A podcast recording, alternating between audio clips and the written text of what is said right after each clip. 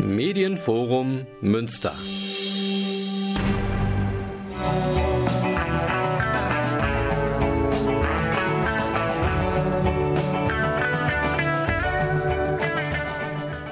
Radio Fluchtpunkt, das Magazin der GEGUA Flüchtlingshilfe. Guten Abend aus Münster. Hallo.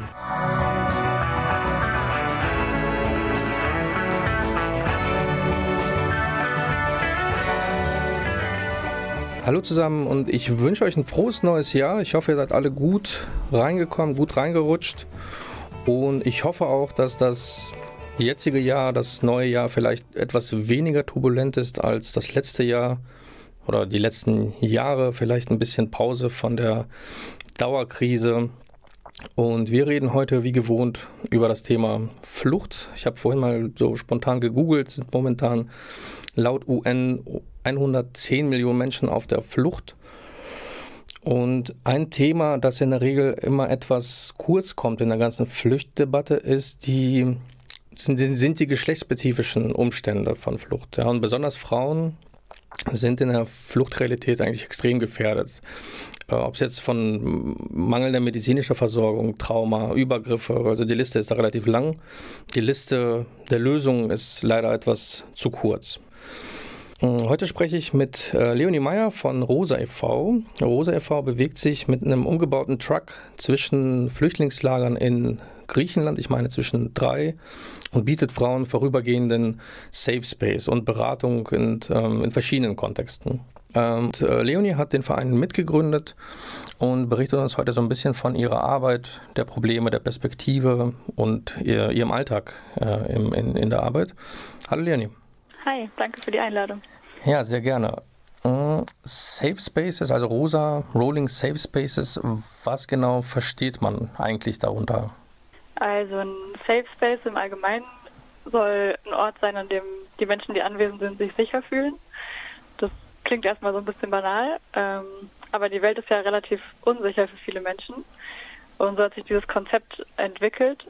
Ähm, es ging anfangs viel um Schutzräume für Homosexuelle, für Frauen, ähm, und ist auch heute noch sozusagen ein, ein, Begriff, der gebraucht wird für Orte, an denen sich Menschen, die sonst Diskriminierungserfahrungen ausgesetzt sind, sicherer fühlen können. Und es wird eben oft auch von Safe Fair Spaces gesprochen, weil Sicherheit eben ein sehr relativer Begriff ist ähm, und die, dieses Gefühl der kompletten Sicherheit eher eine Utopie.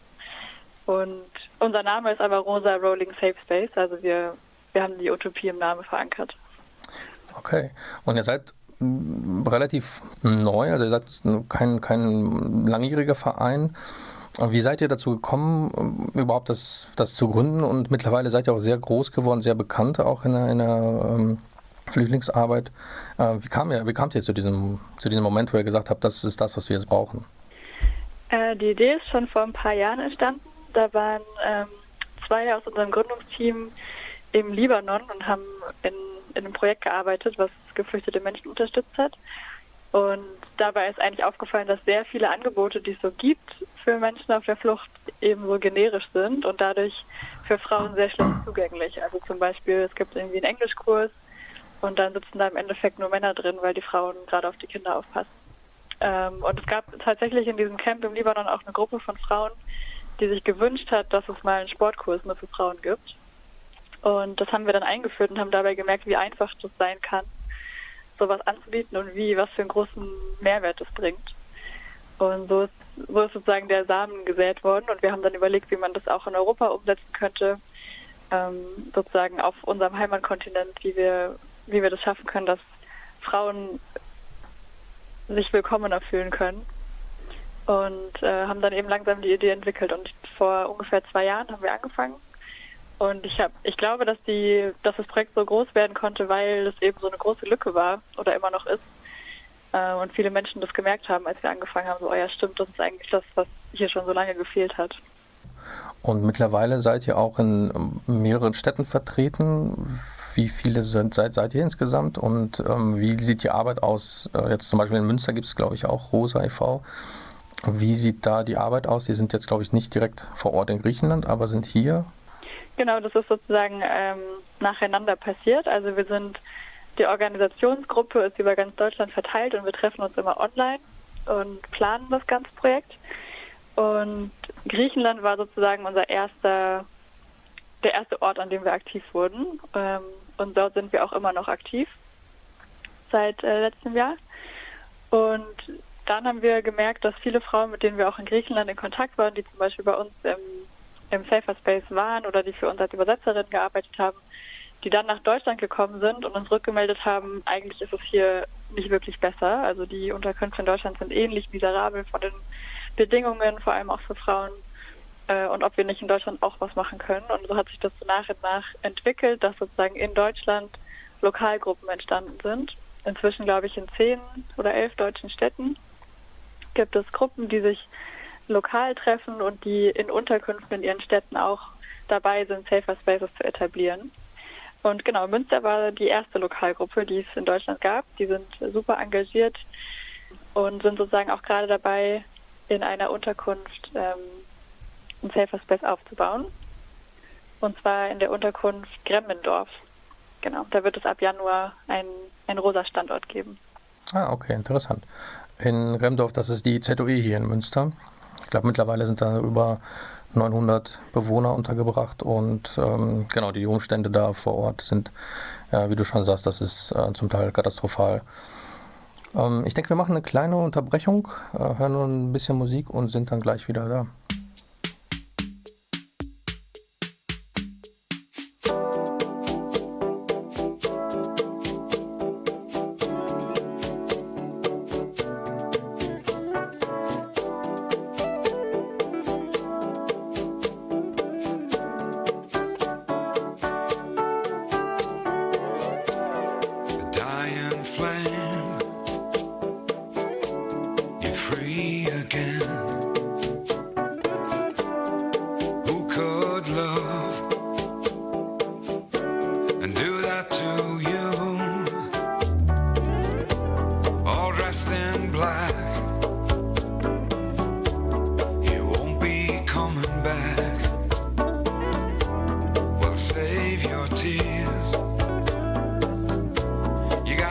and you.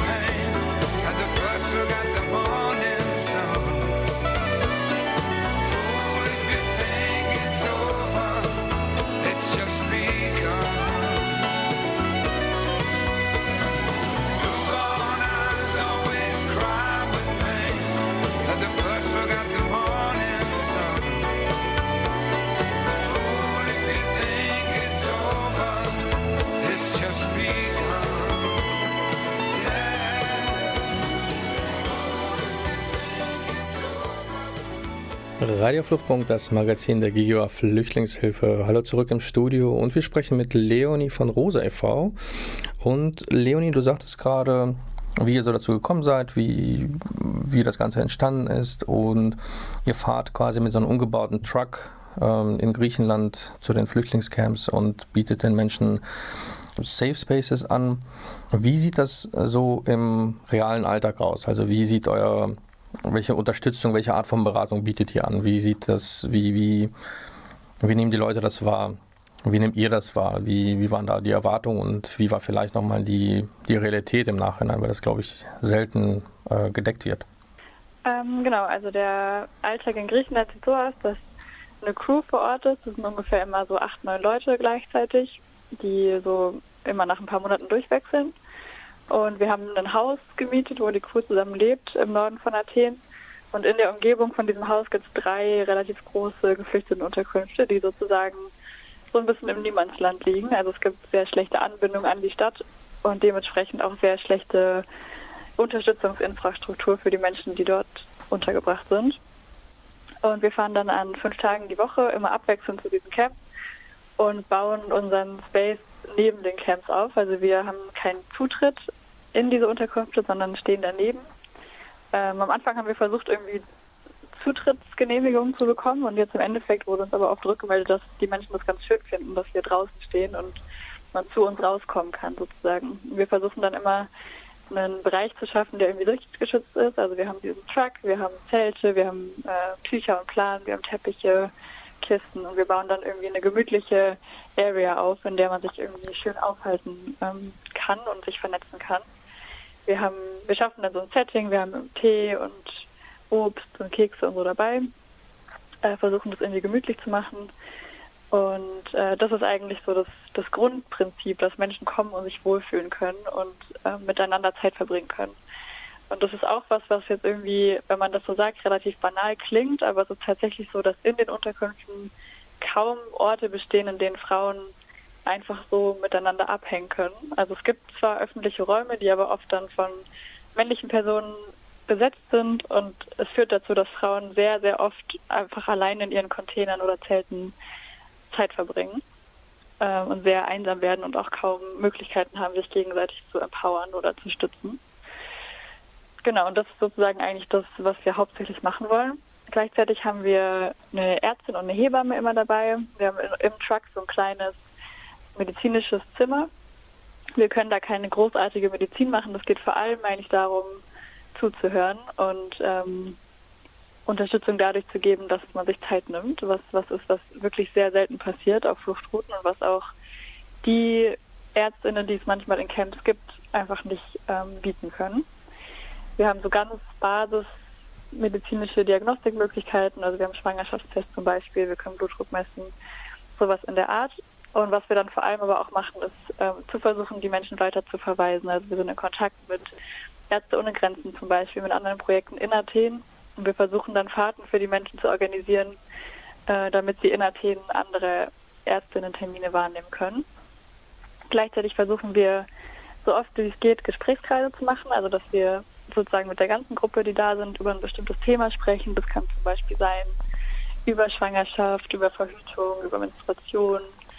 Äh, wir haben einen Workshop zur Brustkrebsvorsorge, zur Zahnhygiene, einfach verschiedene Themen, die oft auftreten, äh, auch in den Gesprächen.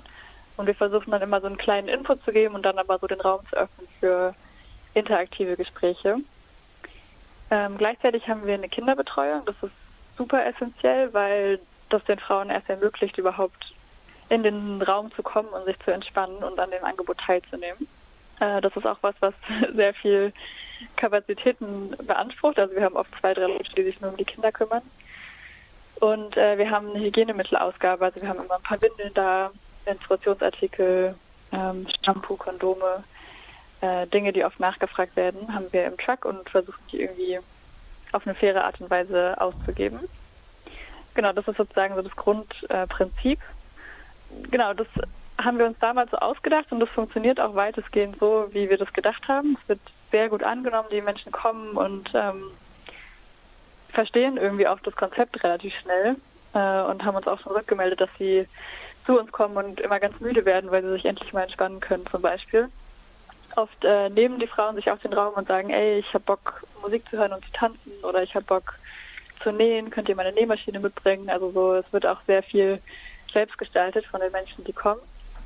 Ähm, was tatsächlich ein Problem ist, was sich auch in letzter Zeit entwickelt hat, ist, dass diese Camps eigentlich immer geschlossener werden und die Bedingungen immer schlechter.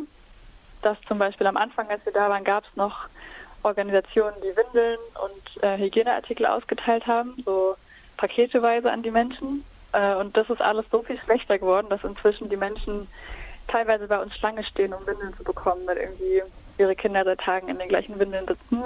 Ähm, dass es einfach viel zu wenig Essen gibt, vor allem für Menschen, die sich nicht gerade legal im Asylprozess befinden, dass es einfach von allem, auch von medizinischer Versorgung, so wenig gibt, dass die Menschen zu uns kommen und wir diesen Bedarf nicht decken können und dadurch so ein bisschen dieser Charakter von dem, wir sind einfach beisammen und verbringen Zeit, sehr schwer ist umzusetzen. Und wir versuchen da permanent Lösungen zu finden und mit anderen Projekten zu kooperieren, um diesen, diesen eigentlichen Flair, das was wir eigentlich machen wollen, aufrechterhalten zu können. Ähm, wissend, dass wir die ganzen Grundbedürfnisse, die ebenfalls da sind, nicht decken können. Das äh, macht es manchmal sehr schwer.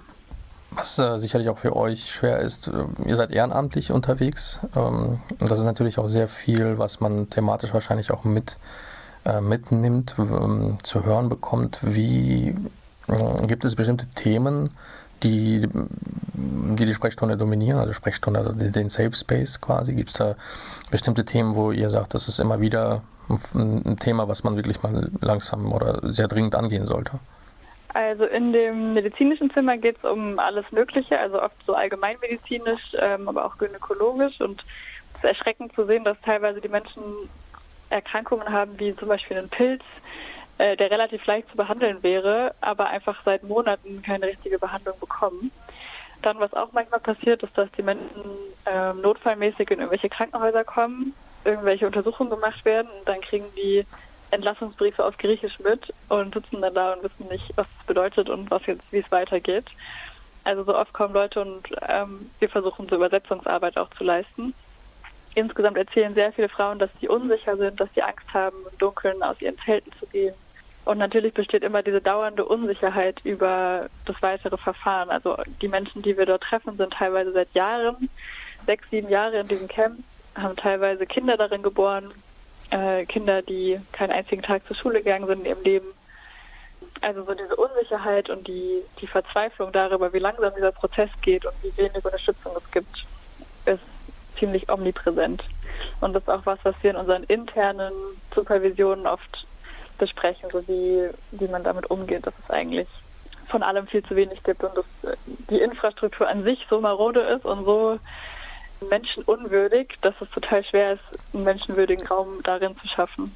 Und ähnlich wahrscheinlich wie auch in Deutschland ist es ja auch in Griechenland, dass es sehr davon abhängt, was dir zusteht, was du oder welchen Status du hast quasi. Also wo befindest du dich gerade ähm, auf, in dem Verfahren, was du gerade gestellt hast, im Asylverfahren. Ähm, ja, darüber genau. könnten wir gleich gerne nochmal sprechen nach der nächsten Pause.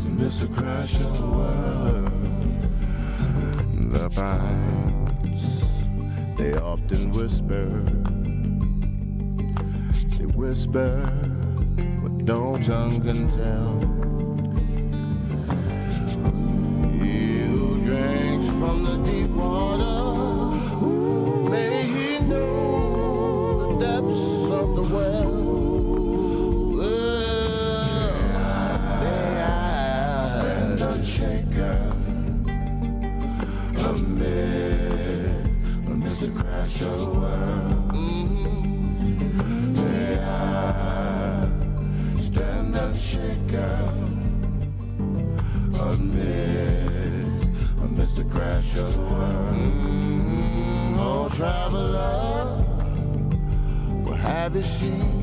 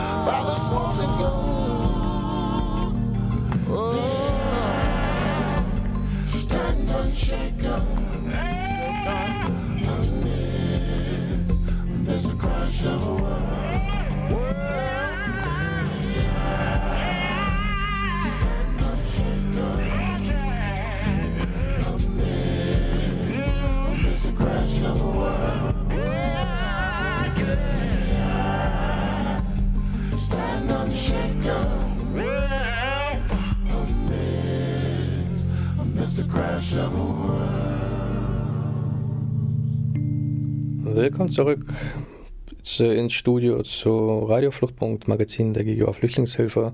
Und wir haben äh, gerade schon angeschnitten, Leonie, ähm, Bewohner im Lager, die je nach Status oder je nach mm, Status im, im, im Prozess, quasi im Asylprozess, unterschiedliche Rechte haben. Da springen natürlich immer so diese, diese Debatten in den Kopf, die wir geführt haben, letztes Jahr, vorletztes Jahr, über Flüchtlinge verschiedener Klassen. Ist es auch in den Lagern vor Ort in Griechenland auch so oder vielleicht sogar noch schlimmer? Ja, auf jeden Fall. Also es gab ja letztes Jahr immer diese Bezeichnung von Flüchtenden erster und zweiter Klasse. Damit waren oft sozusagen die Menschen aus der Ukraine gemeint, die irgendwie sozusagen innereuropäisch fliehen oder eine weiße Hautfarbe haben im Vergleich zu Menschen, die von anderen Kontinenten kommen. Und wir haben auf jeden Fall festgestellt, dass es auch in Griechenland zum Beispiel in diesen Lagern noch Menschen dritter Klasse gibt sozusagen und diese Abstufung sehr extrem Einfluss darauf hat, wie, wie schwer man es hat. Also zum Beispiel gibt es eben die Menschen, die sich offiziell im Asylverfahren befinden. Die haben dann so einen Ausweis, mit dem können sie auch aus den Camps rein und raus. Ähm, am Anfang, als wir dort waren, war es noch relativ offen. Also die, die Tore dieses Camps waren so offen, dass alle Menschen rein und rausgehen konnten. Ähm, wir haben beobachtet, dass in der Zwischenzeit Drehkreuze gebaut wurden, sodass es immer schwieriger wird für Menschen, die nicht offiziell registriert sind, rein und raus zu gehen. Dann gibt es außerdem Essensrationen für die Menschen, die angemeldet sind. Uns hat eine Bewohnerin erzählt, dass es oft so zwei Schlangen gibt. Also eine Essensschlange für die Menschen, die diese Karte haben, die dann ihre Essensration bekommen, die übrigens oft äh, abgelaufen, verschimmelt, ähm, fleischhaltig ist, ungekennzeichnet ist. Also auch kein Essen, von dem man sagen würde, dass es menschenwürdig ist, aber es gibt sozusagen eine Essensration. Und dann gibt es irgendwie noch eine zweite Schlange für die anderen Menschen, die irgendwie noch die Reste kriegen. Also dass wirklich auch oft Leute zu uns kommen und sagen, dass sie Hunger haben, auch schwangere Frauen, äh, die einfach nicht genug mit Nahrung versorgt sind oder mit ausreichend guten Lebensmitteln. Was ja ähm, in Europa eigentlich absurd ist, dass wir solche Gespräche führen müssen. Genau, also man befindet sich auf dem Boden der Europäischen Union und man hat das Gefühl, keines dieser Menschenrechte, die in irgendwelchen Konventionen festgehalten sind, die Istanbul-Konvention, die Flüchtlingskonvention, das sind alles Dinge, auf die man sich geeinigt hat, die aber einfach nicht umgesetzt werden. Und das ist wirklich erschreckend zu sehen und schwer auszuhalten, dass äh, wir uns das leisten als Gesellschaft, die sich irgendwie ähm, Menschenrechte auf die Fahne schreibt. Und das Ganze aber trotzdem billigen. Genau. Und wie ist es denn allgemein in den Camps? Also wie ist der, du sagtest, es gibt bestimmte Räume, wo dann, wo die Leute sich unterhalten können, es gibt Essensschlangen. Wie sieht der Alltag der Bewohner aus? Was, was zeichnet das aus? Also was, wie, wie, wenn ich jetzt, ich kann mir das eigentlich kaum vorstellen von hier aus, dass ich sage, irgendwie, ja, da sind Leute im Camp, die haben Schlafplätze, die haben Essen und was ist da wirklich so dramatisch, was dich vielleicht auch am meisten bewegt hat, wenn du das gesehen hast? Also wir konnten eigentlich kaum in die Camps rein. In manchen war ich einmal kurz drin, ähm, aber eher so heimlich. Also das, das wird auch so sehr abgeschirmt. Man, die griechischen Behörden oder die Sicherheitskräfte wollen auch eigentlich nicht, dass man das sich so genau anguckt. Ähm, aber die Camps sind meistens so aufgebaut, dass es Containersiedlungen sind, äh, teilweise aber auch Zelte, wo dann die Familien drin untergebracht sind. Oft sind es so zwei Familien in einem Container gewesen die dann zumindest irgendwie Regenlicht sind. Es gab aber auch so Zeltkonstruktionen ähm, oder einfach nur so Behausungen, die eben, als es viel geregnet hat, auch einfach überflutet waren. Äh, die Menschen frieren, ähm, die Menschen haben nicht genug Hygieneartikel, um zum Beispiel ihre, ihre Kinder regelmäßig zu wickeln. Und genau, ich glaube, der Alltag ist sehr viel von Warten geprägt und von Unsicherheit. Also die Menschen befinden sich in diesem Asylprozess zum Beispiel und warten dann einfach ewig auf ihre Intervieweinladungen. Manchmal ähm, haben sie eine medizinische, ein medizinisches Anliegen zum Beispiel, gehen zum Camp-Doktor, wie sie immer sagen. Das ist dann oft eine männliche Person, was es für äh, Frauen wiederum schwierig macht. Dann ähm, manchmal bekommen sie irgendwie einen, einen Termin in Athen und sind dann lange damit beschäftigt, diese Fahrt zu organisieren. Also sehr viel ist so ähm, von der Hand in den Mund und auch so von Tag zu Tag irgendwie überleben einfach und irgendwie versuchen, die Kinder gesund zu halten, die Kinder irgendwie durchzubringen. Und du sagtest auch gerade, dass es, dass es hm, Familien gibt zum Teil, die da schon seit mehreren Jahren wohnen. Also das ist ja eigentlich auch eine, ist ja krass, dass Menschen quasi in solchen Bedingungen in Zelten über fünf, sechs, sieben Jahre leben. Die haben ja auch Kinder. Haben die keinen Zugang? Ja. Gibt es da Schulen oder irgendwas in der Richtung, in Richtung Bildung? Also das ist auch, insgesamt kann man sagen, dass sehr viele Dinge sehr undurchsichtig und unverständlich sind. Es gab das eine Camp, in dem wir sind, Rizona, da war es so, dass die Kinder morgens mit einem Bus in eine Schule gefahren wurden. Äh, da haben die vor allem Griechisch gelernt, haben sie uns erzählt, obwohl sie alle nicht in Griechenland bleiben wollen. Genau, also es war so, es gab da zumindest eine Art von äh, Bildungsangebot. Es gab aber auch andere Camps, in denen wir waren, die so als Übergangscamp deklariert waren und deshalb gab es da keine Schulbildung, weil das, weil die Menschen da theoretisch nur kurz sein sollten, so im Transit. Äh, de facto waren sie aber auch oft jahrelang da. Und genau, ich denke auch, dass das ein großer Teil des Problems ist, weil wenn man jahrelang in so einem Camp verbringt, das einfach ein traumatisches Erlebnis ist, ja, ähm, was dann, wenn man irgendwo ankommt, erstmal wieder verarbeitet werden muss, soweit es überhaupt möglich ist. Und das Depressionen verursacht, Angst, Ängste verursacht und das Risiko für Übergriffe oder für weitere Traumatisierungen einfach steigt mit jedem Tag, äh, den man in so einem Camp verbringt. Und das natürlich auch für Kinder, also für die nächste Generation, ein schweres Päckchen ist, was sie tragen und im Zweifelsfall auch an ihre Kinder weitergeben. Also ja. man schafft sich da wirklich ähm, eine traumatisierte Generation, wenn man so will. Also wenn man nicht vorher schon traumatisiert war, dann nach so einem Camp ähm, ist die Wahrscheinlichkeit nochmal wahrscheinlich um einiges höher. Ja, genau. Und du sagtest auch gerade, ähm, die Behörden wollen vielleicht auch nicht, dass man da zu, zu genau hinschaut. Wie, wie, begegnen euch denn Behörden in Griechenland? Wie, mag, unter anderem die Security vielleicht in den Camps, aber auch die größeren Behörden. Habt ihr Kontakt zu denen und wie, wie, wie werdet ihr als, als äh, NGO da wahrgenommen? Also seit Beginn hatten wir zum Glück relativ wenig Konfrontationen mit Polizei oder Behörden. Da waren wir auch zunächst überrascht.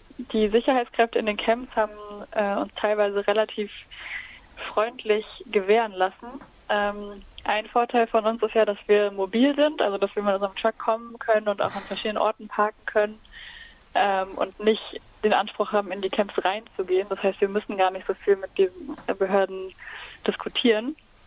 Ähm, es gab jetzt aber zum Beispiel den Fall, dass ähm, von einem Schiff, an, auf, von dem ja auch sehr viele Menschen gestorben sind, viele Menschen nach Malakasa kamen, eins der Camps, in das wir fahren, und dann mediale Aufmerksamkeit auf diesem Camp lag und plötzlich äh, kam Polizei zu uns und hat fadenscheinige Gründe gefunden, uns wegzuschicken. Also wie zum Beispiel, dass die Kinder nicht sicher sind, dass wir keine Genehmigung haben, hier zu campen mit unseren Zelten und solche Dinge. Ähm, und man muss sozusagen jeden Tag flexibel sein, zu gucken, was gerade möglich ist. Also wir haben oft neue Parkplätze gefunden oder dann haben wir eine Zeit lang sind wir mit abgespecktem Programm, also nur mit einem kleineren Zelt und ohne Truck ähm, zu dem einen Camp gefahren. Also wir sind einfach in unserer Aufmachung flexibel genug, um darauf reagieren zu können.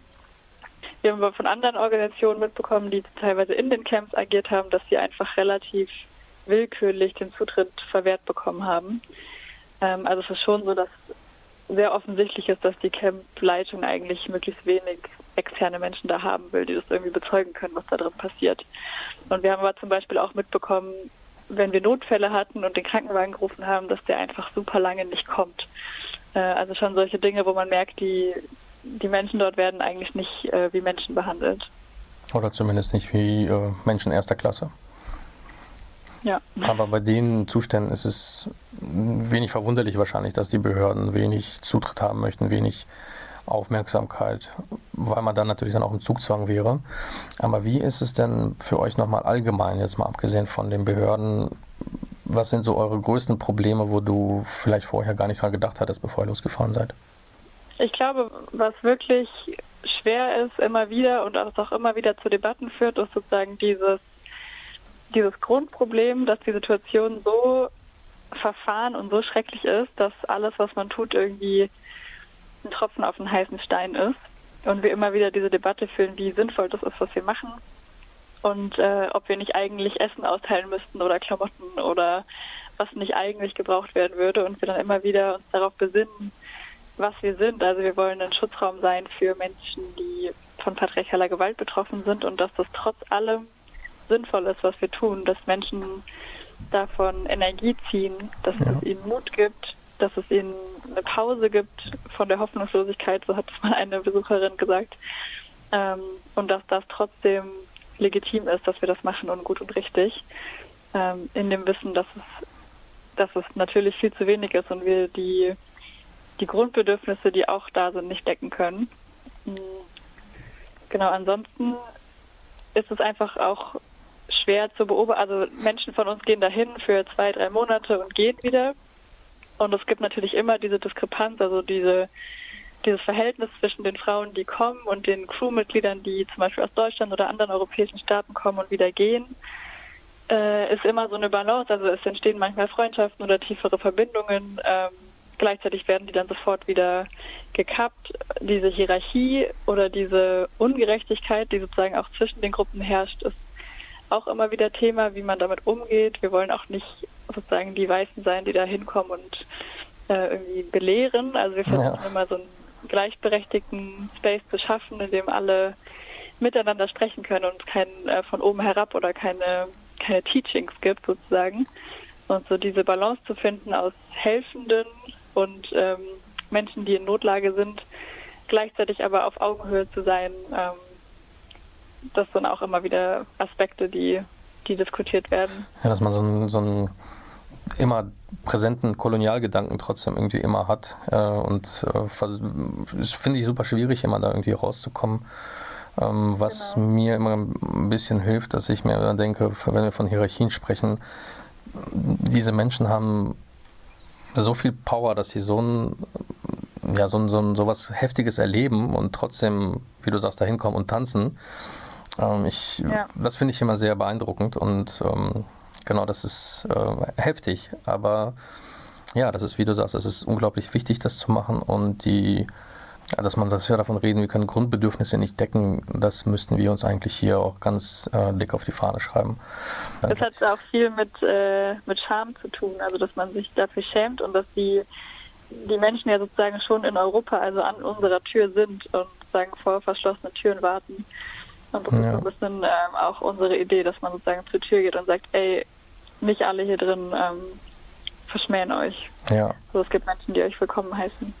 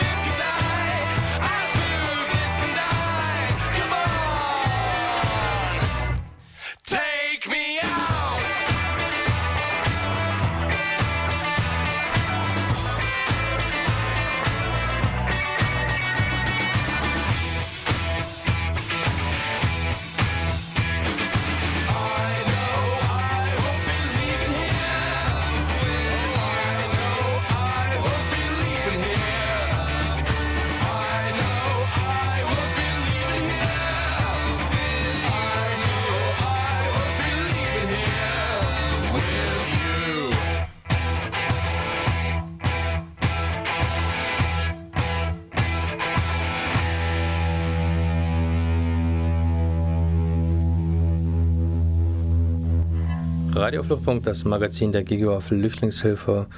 Hallo zurück ins Studio. Wir sprechen mit Leonie über Rosa e.V. und ähm, Leonie, du hast ja schon relativ viel erzählt äh, zu der Lage in den Camps und zu eurer Arbeit. Wie sieht die momentane Entwicklung aus und was sind eure Pläne jetzt in den nächsten Monaten, vielleicht fürs 24, 25? Wie läuft es da weiter? Weil ich kann mir gut vorstellen, dass es von einem ehrenamtlichen Verein, wenn es dann richtig groß wird, ernst wird, man Richtung Hauptamt nachdenkt. Habt ihr da konkrete Pläne irgendwie? Ja, gute Frage. Also generell haben wir Rosa angefangen mit dem Ziel, dass das nicht mehr so lange braucht. Das ist, glaube ich, das Ziel von vielen ähm, ja, ja. äh, von vielen NGOs. Äh, es sieht aber leider im Moment nicht so aus, ähm, als dass wir überflüssig werden. Deshalb haben eher wir auf jeden Fall vor, in Griechenland, eher umgekehrt, genau, wir haben vor, in Griechenland zu bleiben, ähm, sind aber auch am überlegen, wo es als nächstes noch hingehen könnte. Ähm, vor allem sind wir ja gerade in Deutschland dabei, Safer Spaces aufzubauen. Gleichzeitig wollen wir aber auch mehr politische Arbeit machen. Also wir schreiben Forderungspapiere, wir halten Vorträge, wir versuchen irgendwie auf das Thema auf eine andere Richtung, aus einer anderen Richtung sozusagen auch aufmerksam zu machen und Druck zu machen. Äh, wir wollen gerne mehr Bildungsarbeit machen, sind irgendwie mit Universitäten in Kontakt, ähm, machen Öffentlichkeitsarbeit.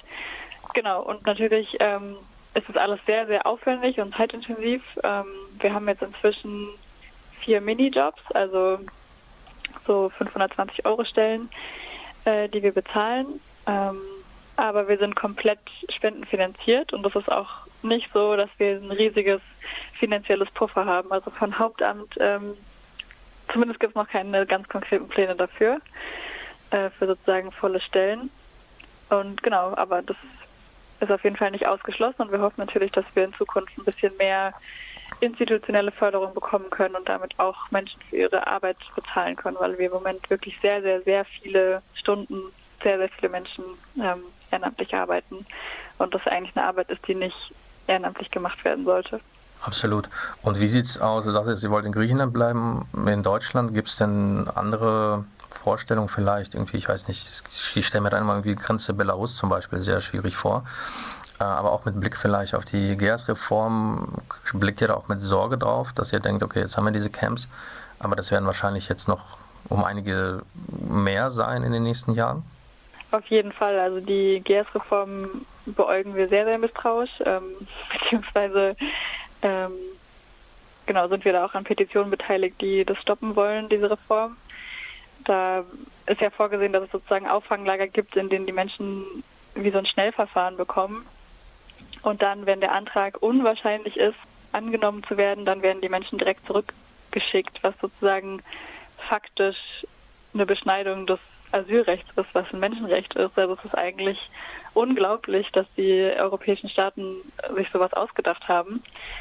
Genau, und wir sind auf jeden Fall immer am Schauen, wo wir noch hin könnten, was die Kapazitäten sind. Es gibt da noch andere Grenzregionen, in denen man arbeiten könnte, also sei es Spanien, sei es Italien, sei es Frankreich. Ähm, genau, konkrete Pläne gibt es dazu noch nicht. Ähm, genau, im Moment konzentrieren wir uns darauf, Griechenland irgendwie aufrechtzuerhalten und zu verbessern und eben in deutschen Städten aktiv zu werden.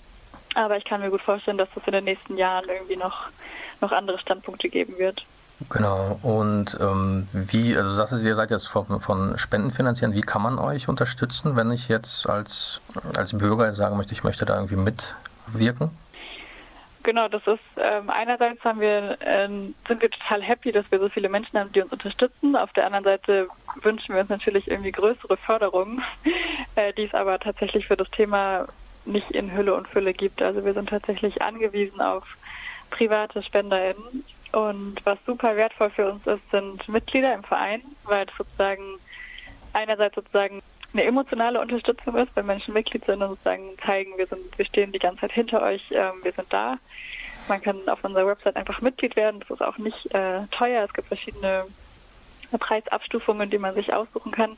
Und natürlich einfach durch Spenden. Wir haben jetzt auch eine Crowdfunding-Kampagne, die über Weihnachten läuft. Man kann uns einfach so auf unser Konto Geld überweisen. Natürlich, wenn das irgendwie Dauerspenden sind oder Mitgliedsbeiträge, mit denen wir rechnen können, ist es umso besser. Ähm, gleichzeitig kann man auch in unseren Lokalgruppen aktiv werden. Die machen auch oft irgendwie Spendenaktionen oder haben jetzt zum Beispiel in der Weihnachtszeit ähm, Plätzchen gebacken die sicheren Plätzchen äh, oder verkaufen Merch, machen Infoveranstaltungen.